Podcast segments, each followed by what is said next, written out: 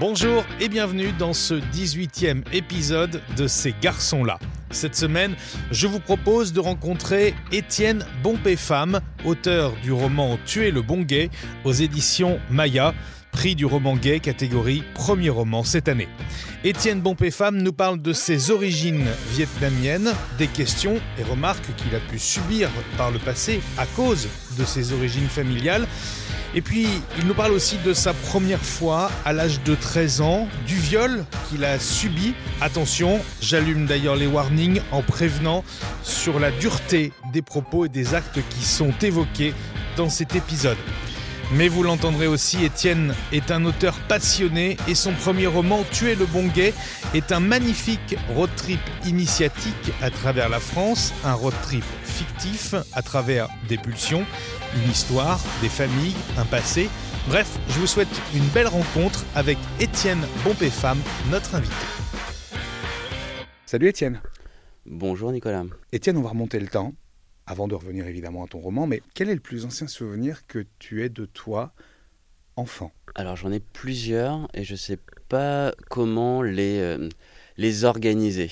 Euh, il y en a un où je joue juste avec euh, ma petite sœur dans, dans, notre HLM à Salon de Provence. On est tous les deux à quatre pattes dans le soleil.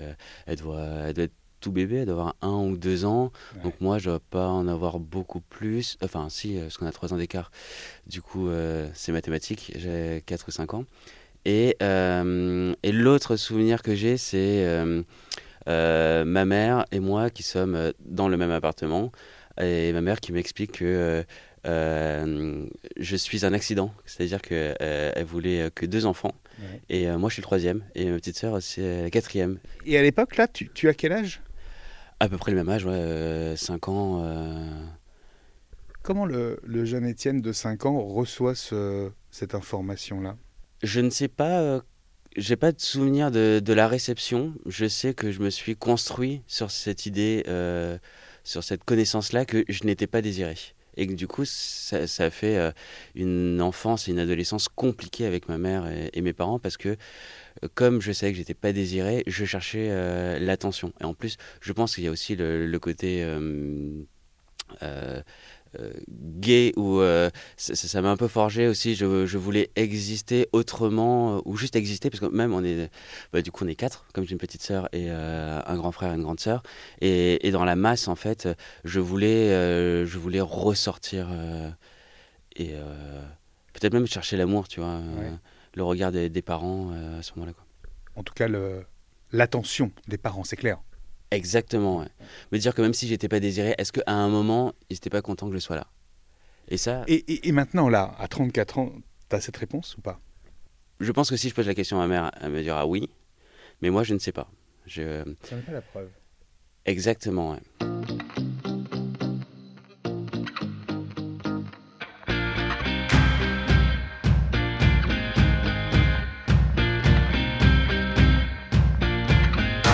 Alors, cette enfance, euh, Étienne, elle est plutôt comment?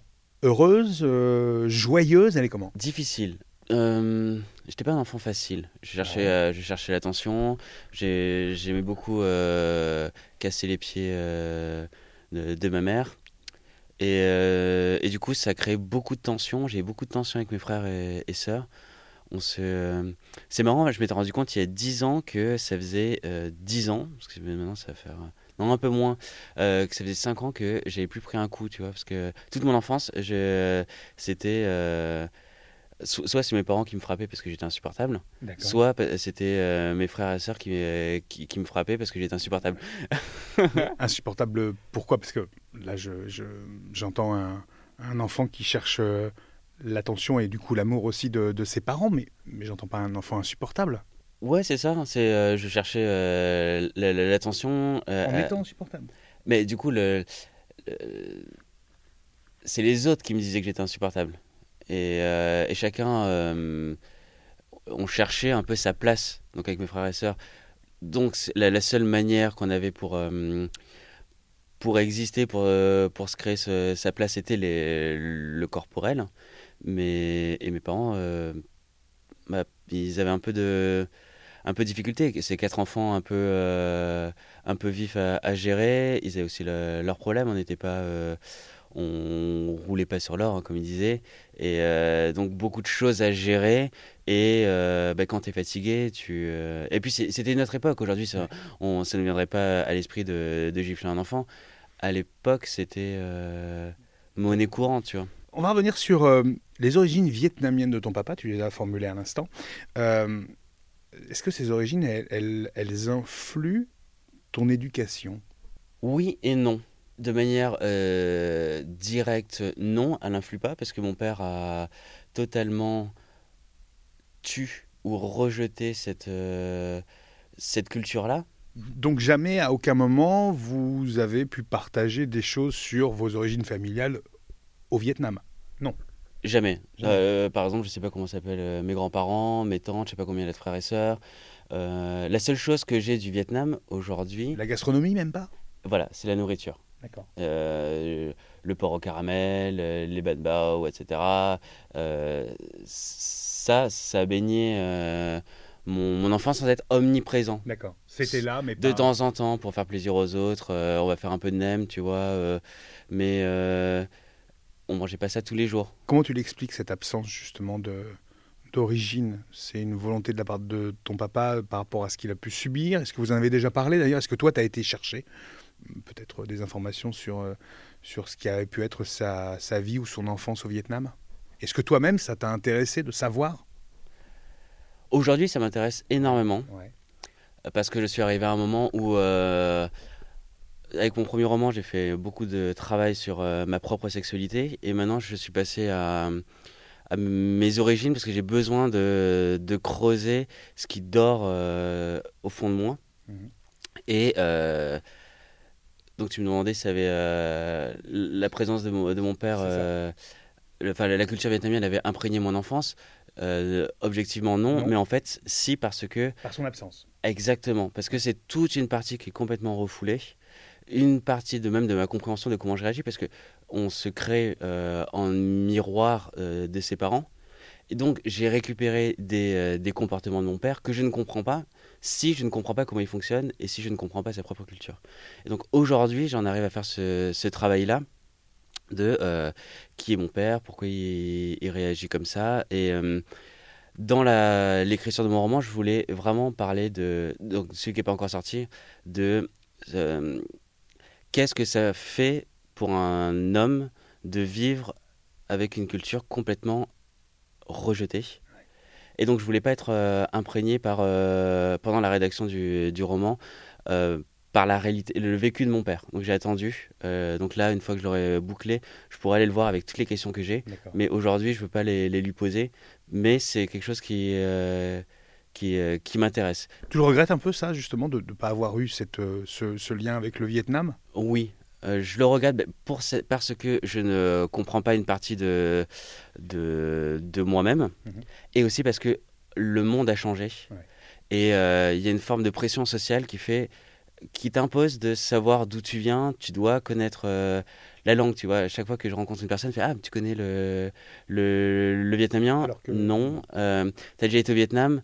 Bah non, hélas. Et donc, par rapport à cette pression raciale, on va dire, aujourd'hui, je le regrette énormément, encore plus que par rapport au fait que euh, je connais pas euh, ces origines-là et que quand mon père. euh, mon père est très taiseux, tu vois. C'est, euh, je sais pas si tu vois comment c'est fait un, un, un- un- un patriarche vietnamien, tu vois. C'est, Ça parle pas beaucoup. non, et c'est dans son coin, c'est vraiment posé. euh, il est là, il bouge pas, mais il, il scrute tout. Tu sais qu'il pense énormément, il, il impose une autorité et euh, une force. Et tu vois, c'est ça. Euh, et je sais qu'il se passe énormément de choses dans sa tête.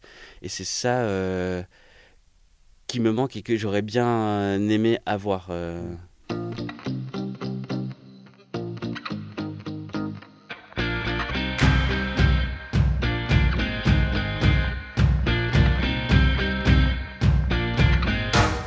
Entendu, le jeune Étienne, il est turbulent. Il est dissipé, il est insupportable, même, disons-le clairement. Euh, Est-ce que ça va changer? Ça, ça va durer combien de temps, cette, euh, cette, ce manque euh, d'attention qui, du coup, euh, qui, du coup, provoque ces- cette attitude euh, un, peu, un, peu, un peu extrêmement dynamique, un peu dissipée? Je pense aux alentours du, du lycée. D'accord. Quel est l'élément qui fait que ça change? Je ne saurais pas lequel exactement. Moi, euh, euh, de prime abord, je dirais c'est euh, l'écriture. Ouais. Parce que du coup, je me suis vraiment euh, concentré sur, euh, sur une chose, l'écriture, et qui m'a permis de, de- de me canaliser. Et c'est aussi au, au même moment où j'ai fait mon, où j'ai accepté mon homosexualité. Donc peut-être que les deux sont, les deux sont liés. Deuxième partie de ce podcast, et donc justement, tu viens de parler de ton homosexualité. Elle est au cœur également, l'homosexualité de ton premier roman, Tu es le bon gay, on va y revenir. Et on peut presque y revenir maintenant, puisque ce roman, il est... Alors c'est un roman, mais il est aussi extrêmement personnel. Alors pas autobiographique, mais euh, il y a des choses qui sont très proches de ton vécu à toi. Alors, à un moment donné, euh, revenons sur l'acceptation de ton homosexualité. Elle se fait à quel âge d'ailleurs? Je l'ai, euh, je l'ai accepté vraiment en première. D'accord. Il y avait des signes qui te, qui, tu te posais des questions? Alors, je l'ai accepté parce que j'en. je- En fait, c'était euh, c'était insupportable. C'était une sorte de, de cocotte minute où ça bouillait. Et là, on pouvait plus. Il, fallait, euh, il fallait que ça sorte. Mais si- euh, j'avais déjà vécu euh, aux alentours des, des 10 ans. Je commençais déjà à, à regarder. Alors, quand j'avais 10 ans, c'était 1997. Donc euh, Internet était AOL, c'était... euh, euh, enfin, c'est une connexion vraiment très très lente. Et, et- et je regardais des images d'hommes nus sur, sur, sur Internet. Donc c'était très lent et, pour, pour s'afficher. Et jusqu'à... Donc pendant quelques années, je me, je me masturbais en regardant ces, ces, ces images-là sans me questionner en fait. C'était pour moi naturel, excitant. Et, euh, et c'est après, tu as la, couche sociale où tu comprends qu'en fait, être attiré par les garçons, c'est pas normal. Donc tu commences à. enfin, j'ai commencé à réfréner ce, besoin-là, mais ça venait par vague en fait. Je ne veux pas, je veux, je veux pas, je veux. Et euh, mon premier rapport, je l'ai eu à, à 13 ans grâce à, à Caramel. Je- je- J'en pouvais plus, ça faisait des. euh, des jours ou des semaines que je cherchais euh, ma première fois, là je suis tombé sur un homme et euh, on, on s'est rencontrés dans des bois et, euh, et ça s'est fait. Alors, tu avais donc à l'époque, 13 ans, et lui avait, 35. c'est du détournement de mineurs, c'est de l'agression sexuelle, c'est un viol. hein. Oui, oui, Ça ne l'était pas à l'époque, c'était une atteinte sexuelle sur mineur, mais à l'heure actuelle, c'est un viol. complètement. ouais, ouais. Tu n'avais pas conscience de la chose, et lui non plus. Alors lui, je, je sais pas parce que j'ai pas. euh, Bah, tu sais, c'est comme un plan aujourd'hui euh, sur Grindr. euh, C'était à l'époque, tu vois, je, je le connais pas, on se rencontre, en- je reviens. La honte, tu vois, le sentiment d'être sali. La, la honte, vraiment, après ce, ce plan-là, tu t'es dit, j'ai, tu t'es dit, non, c'est pas pour moi. Tu t'es dit, c'est kiffant, mais qu'est-ce que tu te dis en sortant de ce, ce plan? C'est crade, c'est sale, j'aimais plus, euh, non, faut pas. euh. Et donc j'ai 13 ans et pendant deux ans, plus rien. euh. Jusqu'à 15 ans. Et là, je. Attirance mon meilleur ami et, euh, et je pouvais. euh, J'étais officiellement hétéro Ouais, et lui euh, aussi. lui aussi. Et à un moment, bah, trop excité euh, par lui, donc je lui dis que je suis peut-être un peu attiré par, le, par les garçons. Et il fait Ah oui, il n'y a pas de souci. euh, voilà. Et après, en fait, je lui ai déclaré que j'étais amoureux de lui. Et là, il fait Ah non, mais. Et on a- fin, de la, fin de la relation, Fin d'amitié. la- ouais, fin de l'amitié. Et là, je fais Bon, bah, je retourne dans mon placard pendant un an. Et là, après, je commence à, à rouvrir euh, la porte en, en seconde. Ouais. Et là, bah, comme pour beaucoup, j'ai décré- euh, euh, mes amis proches, des filles, je leur ai dit que j'étais bisexuel.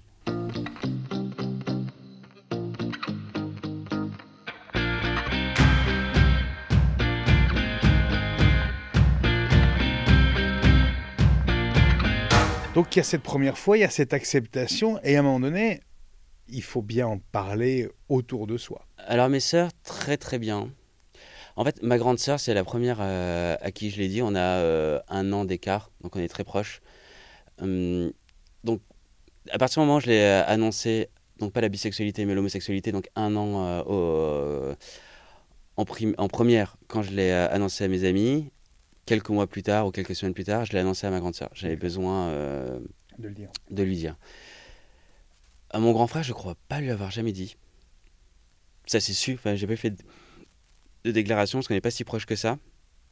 Et ma petite sœur, je sais que je lui ai jamais dit. Elle a découvert euh, a posteriori. Euh, je crois qu'on on est discuté sur MSN à l'époque, euh, quand j'étais parti à Rennes pour la fac. Et elle me parlait de, elle-même de ses propres questionnements sur sa sexualité. Normal, elle avait 3 ans de moins que moi, donc j'avais 18 ans, donc 15 ans. Tout le monde se pose ces questions-là à, cet âge-là. Et elle fait oui. Et en fait, dans une phrase, j'ai senti qu'il y avait une forme de regret que je l'ai annoncé, que je ne l'ai pas annoncé. Bon, après, euh, on fait chacun son, son coming out comme, on peut. Mais je sais que je ne l'ai pas annoncé à, elle. Mes parents, ma mère, elle a très bien pris. Je mhm. J'ai pas, peut-être pas fait le meilleur coming out, ce qui était au volant, tu vois. Euh, dans un rond-point, en fait, maman, je suis amoureux d'un garçon. Heureusement, elle tenait le volant. et, euh, et maman qui dit, comme beaucoup de mères, je t'accepte, mais le dis surtout pas à ton père. Cette phrase, elle est extrêmement violente. Hein. Bien sûr, je t'accepte, il n'y a pas de problème, mais n'en parle pas à ton père. Comment tu reçois le truc? J'étais d'accord avec elle. Parce que euh, à cette époque-là, mon père était très fermé. Et euh, très fermé sur moi parce que euh, et le parce que comme je cherchais l'attention, je faisais toujours l'inverse de ce que mon père voulait que je fasse. Est-ce que je, faisais l'inverse parce qu'on est complètement différents ou parce que je, cherchais la contradiction? Ça, c'est un, vaste sujet. Mais euh, par exemple, en seconde à la première, il voulait que je fasse euh, des maths. J'ai fait littéraire. Euh, après, il voulait que, que, je fasse des études de, journalisme parce que ça a du sens. pour un père, tu vois, si tu as du boulot en journalisme, qu'est-ce que tu vas faire dans une fac littéraire, hormis être prof? Et prof, ça paye pas, tu vois. Euh. Et je fais, ben non, en fait, j'ai pas envie d'être prof, donc, euh, mais je vais quand même le faire. Donc, tu vois, c'est euh, la tension entre, entre lui et moi. Il comprend pas ce que, ce que je fais, il comprend pas ce que je vis, et donc je savais qu'il me comprendrait pas. Donc, j'étais d'accord avec ma mère. Est-ce qu'à un moment donné, il va le savoir? Il va l'apprendre? Est-ce que tu vas lui dire plus tard? Oui, oui, oui, oui il y a pas de autant ma mère je me suis dit tiens c'est le moment pour lui dire euh, autant le coming out avec mon père il m'a été un peu volé. C'est pas moi qui l'ai fait euh, qui l'ai fait directement. C'est euh, c'était en première ou terminale. J'ai tu disais que la première fois à 13 ans c'était un viol. En fait, mon autre première fois était aussi un viol. Et euh, là, on allait. Euh, euh, j'en ai parce que ça m'avait ruiné, donc j'en ai parlé à mes parents. J'étais en, en, soirée, très alcoolisé, donc j'étais. C'était une des, enfin, une des rares premières fois où, où, je, où, je, faisais, des, je faisais des soirées où, où je buvais. Donc, euh, je, clairement, je tenais pas, je tenais pas l'alcool. Et, euh, et euh, t'as un mec, donc pareil, je devais avoir 16-17 ans. T'avais un mec de 35, 40 ans qui, qui, était présent. Va savoir pourquoi. Je crois que c'était en fait le, petit copain d'une meuf qui était, qui était là. Et donc, rapidement, ivre mort, on, me fout, on me fout au lit. D'accord. Normal, hein, tu vois. Euh, Je tiens plus debout, euh, va te coucher, tu vois. Et euh, dans la... L'idée, c'est de te protéger. Exactement. Et eux ont continué la, soirée. et à un moment, bah, dans la nuit, je me suis réveillé et t'avais le mec qui était dans le lit et en train d'abuser de moi. moi, je pouvais rien dire, j'étais complètement ébourré et, sonné. Je comprenais pas ce qui se passait. Et et voilà, réveil. Alors je sais plus si euh, il, est parti et du coup euh, je, suis resté en état euh, statique, tu vois, ou c'est le lendemain tétanisé, ou c'est le lendemain, tu vois. Mais à un moment donné, tu, vas porter plainte là, clairement. Bah, dès le lendemain, en fait, j'étais très très très très très très mal. je suis d'un plutôt solaire. Donc euh, quand j'ai un down, en fait, ça se voit tout de suite et donc je pouvais rien cacher à mes copines chez qui j'étais. Du coup, je, leur en ai parlé et en nommant la personne? Oui, oui, oui. Et là, on va pas à la police, je crois. Que je dis non, j'ai pas envie de, de, de, revivre ça. En plus, si ça se trouve, euh, tu vois, tu, tu, commences à intérioriser ta propre culpabilité de, de, victime. Tu dis, maintenant, en fait, si ça se trouve, c'est de ma faute, j'ai dû faire mm. quelque chose. Ou, euh, et euh, donc, le, dans la journée, je rentre chez moi. Et le soir, en fait, je suis encore complètement tétanisé. je vais pas bien. La nuit, je me réveille. Et en fait, enfin, je me réveille pas parce que je dormais pas. Et là, je vous tout à ma mère en larmes. Et elle réveille mon père, elle en parle. Et en, le lendemain, ben, commissariat, euh, on va voir des, euh, des médecins légistes, parce que je savais pas que les médecins légistes s'occupaient d'autres gens que, que, des morts. Euh, un psy, pareil. Mmh. Et traitement post-exposition, enfin très très lourd. Ça, mène à quelque chose tout ça En fait, ça mène à rendez-vous avec la procureure. Euh, enfin, non, même pas, la procureure m'a jamais vu. Euh, on a créé un énorme dossier avec énormément de d'interrogatoires. Enfin, énormément. Pour moi qui avais 16 ans, c'était énorme, surtout de raconter plusieurs fois la, la, chose. Et, en, euh, et le retour du procureur, c'est mes parents qui l'ont eu. Donc c'est un soir, je suis rentré chez moi, tu as mes parents qui, qui m'ont convoqué, entre guillemets, dans, leur chambre. Et là, tu as, mon père qui m'explique que euh, la, procureure a décidé de ne pas accepter, de ne pas prendre le dossier parce qu'il n'était pas euh, suffisamment fort pour, être, euh, pour gagner. Et, et, là, mon père, il fait ben, Je ne comprends pas pourquoi, en fait. Et ta mère qui fait une sorte de, de regard, il ben, faut que tu lui expliques pourquoi. Parce que mon père, il, nous manquait une variable. Parce, qu'il avait juste il savait qu'un euh, homme avait abusé de moi, mais il savait pas que j'étais gay. Et je lui ai pas dit. Mmh. Euh, et, donc là, à ce moment-là, je lui explique. Je, ben, en fait, euh, je pense que elle considère que. c'est pas, je pense, j'ai le souvenir un peu flou. Donc, dans, il a dû me dire texto ce que lui avait dit la, la procureure, et c'était en gros énorme que c'était parce que comme je suis gay, euh, c'est euh, c'est ce que je recherchais et qu'en gros, euh, j'assumais pas a posteriori. quoi. C'est extrêmement violent. Ouais. Et ça, je m'en remets toujours pas aujourd'hui. Enfin, je dors, etc. Mais c'est ça fait partie des couches sur lesquelles je, me suis, je me suis construite. Il n'y a pas de suite, donc il n'y a pas de procès. Comment toi, tu arrives à te construire par rapport à ça et qu'est-ce que tu en fais de ça? Au début, il m'a fallu, enfin, il m'a fallu un certain temps pour me dire que je suis une victime. Parce que euh, j'ai des tendances orthorexiques avec des gros principes. Euh, c'est si je suis dedans, je suis dedans. Si je suis pas dedans, je suis, euh, je suis en dehors. Et donc, et avec l'image de, j'avais une grande image de la justice qui avait raison. Et donc, comme la procureure qui représentait pour moi la justice avait considéré que mon affaire n'avait pas de fondement, euh, pendant un certain temps, je me suis dit, bah, en fait, peut-être que je me suis pas fait violer. Et euh, au bout d'un an ou deux, ma nouvelle relation, euh, entre temps, je me suis mis en couple, j'en ai parlé, j'en ai, j'ai vu un psy en, entre temps, et j'ai accepté le fait que c'était effectivement un, viol et que eh ben, je suis tombé sur une procureure qui a probablement j'ai n'importe quoi, 1000, 1000 euh, dossiers sur son bureau, elle peut en faire passer que 100, et ben ceux qui passeront, euh, euh, qui ont moins de chances de, de gagner, ben, elle les dégage et tant pis quoi. Et moi je fais partie de la liste, tant pis.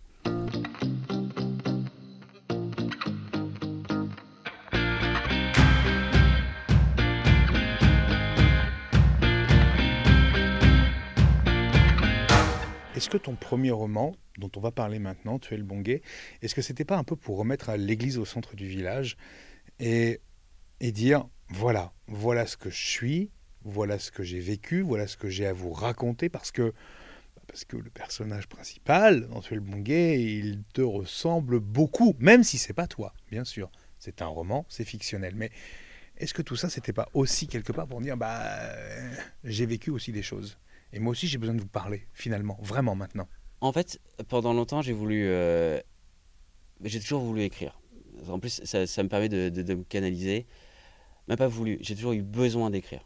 À partir du moment où j'ai découvert cette, euh, discipline, c'est devenu presque une drogue. Et je sais que quand je n'écris pas, je, euh, je, tombe en dépression. Et, je suis perfectionniste. Et comme mon père est vietnamien et, que je suis gay, tu as le, besoin de réussir. Parce que quand es fils d'immigré ou immigré, tu dois être meilleur que les autres pour prouver que tu n'es pas un sous, un sous français. Et pareil pour les homosexuels, tu dois en faire deux fois plus pour prouver que tu n'es pas un sous-homme. Hmm. Donc j'ai toujours eu besoin, même dans l'écriture, de faire le meilleur roman, le euh, voilà, perfectionniste. Il fallait que ce soit extrêmement bien. Mais pendant dix ans, j'ai essayé de copier un peu ce qui, ce qui se faisait, ce qui se marchait, euh, du polar, euh, mais jamais ça... Jamais ta propre patte à toi. Exactement. Et en fait, au bout d'un moment, ça me lassait parce que je trouvais qu'il n'y avait aucun intérêt. Et j'avais rien à dire. Et, et sur ce roman-là, quand je l'ai démarré, déjà je me suis dit c'est mon dernier manuscrit. Euh, je, ça fait dix ans que j'essaye. À un moment, il faut passer à autre chose. C'est un peu ce que vit le, le personnage principal. Hein. C'est à un moment, tu as 30 ans, tu pas réussi. Arrête quoi. Euh, Et pourquoi arrête? Bah non. Parce que c'est un principe que je m'étais dit, tu vois. Euh, oui, exactement. Mais, mais comme l'image du bon gay, c'est un principe. C'est un carcan, c'est un cadre pour moi, euh, à ce moment-là, c'est à 30 ans, si tu n'as pas euh, publié ton roman, c'est que tu es mauvais. Et que tu n'es pas le bon gay, entre autres. Exactement.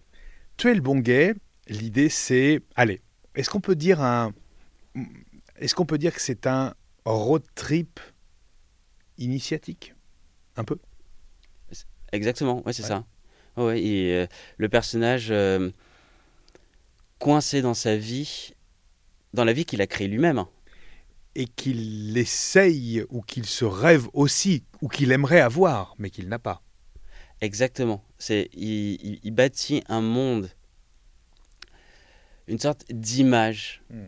qu'il aimerait. Euh, en gros, pour prendre une analogie, c'est comme s'il il construisait le, château de Cendrillon. Il, euh, il vit dedans, mais en fait, il n'y a, personne, et il est personne. Hmm. Et il se retrouve, au lieu d'habiter dans un énorme palace, il habite juste dans une grosse prison. Et, et donc, lui, il, est, euh, il veut être écrivain, il bâtit sa vie là-dessus. Jusqu'au donc il se réveille le matin à 5 heures pour écrire avant d'aller au boulot. Il fait un boulot qui l'intéresse pas, mais parce que c'est euh, un boulot alimentaire. il a les soirées qu'il qui rate parce que il veut absolument écrire le lendemain à 5 heures. Donc sa vie est bâti là-dessus. Et un jour, en fait, il se rend, à sa meilleure amie qui, qui, lui dit, mais en fait, euh, tout le monde se rêve écrivain, tout le monde dit, ah, Musso, euh, c'est facile à faire, mais en fait, si c'était facile euh, à, faire, tout le monde le ferait. Et à un moment, il faut, faut, passer à autre chose. tu as, des désirs d'écriture quand tu as 15 ans. À, à, 30 ans, en fait, tu crées ta, ta carrière, pauvre type, quoi. Et et bien sûr, quand elle dit ça, elle ne s'adresse pas à lui directement, mais c'est ce que lui reçoit en, pleine figure. Et euh, en parallèle avec cette, euh, cette meilleure amie, euh, comme ils sont aux Tuileries, tu as à, côté un espace de drague plein air gay.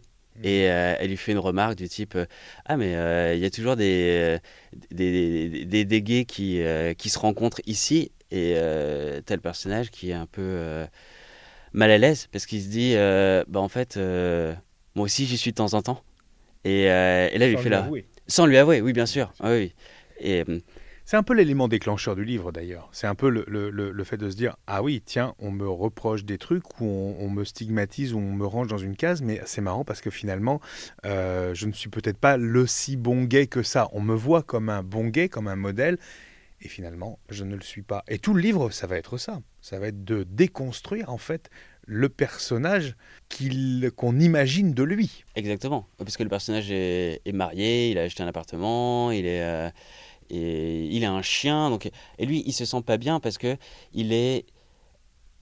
Il n'a pas de problème avec sa meilleure amie, mais le problème, c'est. C'est lui-même. C'est lui-même. C'est l'image qui, Parce qu'il pourrait lui dire à sa meilleure amie à ce moment-là bon, en fait oui, ça y est toujours. Moi, j'aime bien parce que. Euh, c'est des rencontres excitantes et il le Mais il peut pas lui dire ça parce que en lui disant ça tout de suite de but en blanc, il va déconstruire immédiatement l'image qu'elle a de lui et de son mari. Exactement. Et que lui veut avoir surtout. C'est très fictionnel ou il y a une petite part de, de personnel dans ce livre? C'est autofictif. C'est-à-dire que tous les personnages euh, sont réels mais faux. Toutes les euh, l'histoire est euh, complètement inventée mais j'ai vécu ce, cette tension avec ce. C'était des passages où, euh, qui résonnent énormément avec moi, euh, où, je crois qu'il dit à un moment que ce qui l'embête, c'est que des fois, quand il doit parler de ses week-ends à ses collègues, il est extrêmement gêné parce que tu as ses collègues qui disent Ah, je suis allé à tel endroit avec mon enfant, etc. Et lui, il peut pas dire en fait que euh, bah, ce week-end, il, est parti se faire tourner dans une, dans une partouze ou euh, des trucs comme ça. Et pourtant, et du coup, ça lui crée de l'attention. Et, euh, et c'est pour ça qu'à un moment, ça craque, il a besoin de partir et de, et de, se, de se trouver, de s'assumer pour pouvoir être bien dans sa peau et dans la société. Le sexe est très présent dans le livre sans être omniprésent. On n'est pas dans un journal sexuel, par exemple. Hein. Le sexe fait partie de cette déconstruction ou reconstruction, en tout cas chacun l'interprétera euh, comme il le souhaite dans, dans, le livre. Pour le coup, euh, la route aussi et les étapes sont très importantes. On est sur un road trip qui part de Paris, qui va nous emmener jusqu'en Provence. Est-ce que c'est pas un peu là aussi un retour vers une façon de remonter le temps et de réécrire proprement bien son histoire? C'est exactement ça. Euh, au-delà même de la réécriture, moi je, pense que pour euh, être adulte, il faut partir et revenir. Il faut partir pour euh, parce que quand tu as 18 ans, en fait, tu n'es que l'image que tes parents ont construite de toi. Donc tu as besoin de partir pour savoir qui tu es. Et généralement, quand tu pars, tu annihile totalement euh, ce que les parents ont fait de toi. Mais en même temps, ce que les parents ont fait de toi, c'est toi aussi. Donc, il faut que tu reviennes aussi pour accepter ce que tu as été et mêler ce que tu es devenu et ce que tu as été pour être en fait qui tu es vraiment. Et donc, c'est ce parcours-là inverse que fait le, personnage. Donc, dans l'espace, dans la, géographie, mais aussi à, l'intérieur de lui. Parce que ça va jusqu'à. Ah, je sais pas si je peux le dire. Ça va dans le sud, voilà, d'où il vient. Il y aura une suite à Tuer le bon gay aux éditions Maya. Oui, il y aura une suite? Oui, il y aura une suite. Je voudrais qu'on revienne très brièvement aussi sur la façon, Étienne, de se procurer Tuer le bon gay et sur le prix avant toute chose. Le prix du roman gay tous les ans avec différentes catégories à l'intérieur et donc euh, ta récompense. Catégorie premier roman. Oui, premier roman. Bah, j'étais euh, très content. Là, il y a une vraie reconnaissance de la profession pour ton premier roman, Tu es le bon gay Comment on reçoit la chose? Je crois qu'on. Euh, quand j'ai des gros événements comme ça qui, se passent dans ma vie, bah, par exemple l'acceptation de, mon premier roman par les éditions Maya, sa sortie, les premières interviews, euh, le prix, j'ai hum, une sorte de, déconnexion de mon cerveau qui se fait. Mmh. Et ça vient peut-être de, ça vient, ça vient forcément de mes parents, mais en fait, je déconnecte euh, mon cerveau et, ce que je ressens, et ce qui fait que je ne sais pas comment je le, je le vis. En fait, c'est tellement fort que euh, ça court-circuite et, euh, et, ça devient presque irréel. Donc, du coup, je, l'ai reçu. je suis très honoré de l'avoir reçu, mais quand je l'ai reçu, j'y croyais pas, en fait. donc, parce qu'on me l'a annoncé avant la cérémonie, quand j'y suis allé, je, je savais que j'allais le recevoir, mais tant que c'était pas fait, je l'ai je l'ai pas réalisé. Et quand je l'ai pris sur le moment, ben, c'était une mauvaise, euh, une mauvaise passage. Il faut faire le, discours. Euh, et donc après, une fois que c'était passé, je fais Ah, j'ai réussi le discours. Mais tu vois, c'est une sorte d'étape lourde à, gérer que je gère, mais de manière un peu euh, méthodique. Hmm. Mais je prends pas le temps de me poser et dire Ah, c'est vachement bien. Et mais cela dit, je trouve que c'est extrêmement bien parce que ça conforte dans l'idée que, parce que moi je l'ai écrit pour moi ou pour revenir sur moi, mais parce que je me suis dit c'était le roman qui me manquait. Moi, quand je lis euh, des livres, j'ai pas euh, de roman sur euh, qu'est-ce que c'est que comment tu vis un couple libre, comment tu fais pour te dire que t'es bien en amour, mais t'as besoin de plus de sexualité, parce que les, romans gays qu'on a de manière générale, mais ça, a tendance à, à changer. Bon, le roman gay classique, on est sur la partie coming out plutôt. Ça s'arrête à ça, souvent. Exactement, coming out, romance, ou sinon sida, euh, VIH, les, les, les drames, il n'y a pas de sexualité joyeuse. Euh, et donc c'est C'est ce que tu as voulu, justement, dans Tu es le bon gay. C'est Exprimer ce que pouvait être un couple libre, ouvert en tout cas, euh, et une sexualité joyeuse. Exactement. Après, il y a de la tension, parce qu'un roman sans tension, ça, ça marche moins bien, mais c'est exactement ça. C'est-à-dire, c'est possible, en fait, euh, de d'aller voir ailleurs, ou avec euh, ton amoureux, et en fait, que ce soit bien, et qu'il n'y a, a pas de règles, et que tu fais tes propres règles. Il faudra qu'on en parle dans un prochain épisode complètement dédié à cette question. Je crois qu'elle est, elle est assez essentielle et beaucoup se la posent. Moi, j'en ai une autre à te poser. Est-ce que Étienne Bompé-Femme a, a tué le bon gay? Je pense que oui. Mais maintenant, je crois que je l'ai trop tué parce que, euh, bah, avec les artistes vivres, on me voit maintenant euh, comme euh, l'être hyper sexualisé, enfin, en tout cas euh, par, par mes lecteurs, Mm. et, ou les personnes qui, qui gravitent autour de, cet événement, euh, je veux dire, à, la radio, etc. Et du coup, maintenant, il faudrait que je, montre aussi une autre partie euh, de moi qui est moins sexualisée. Ok, j'ai besoin de dire que c'était qui j'étais. Le mauvais gay, on va dire. Et, euh, mais en fait, je ne suis pas que ça.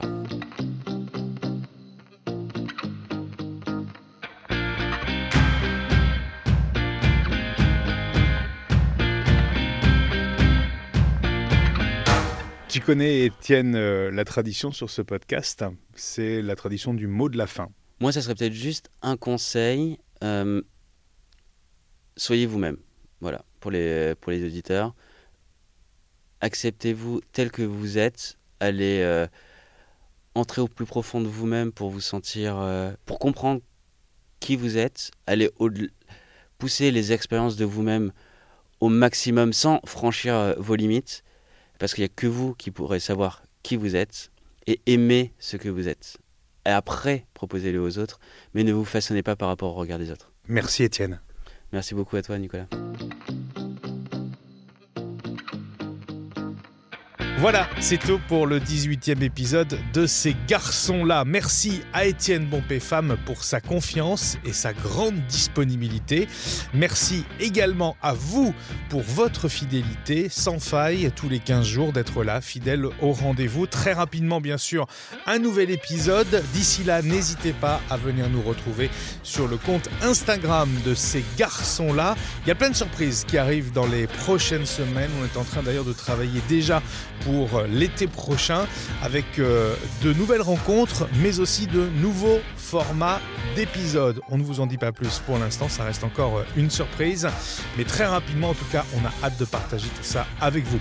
Merci, à très bientôt dans ces garçons-là.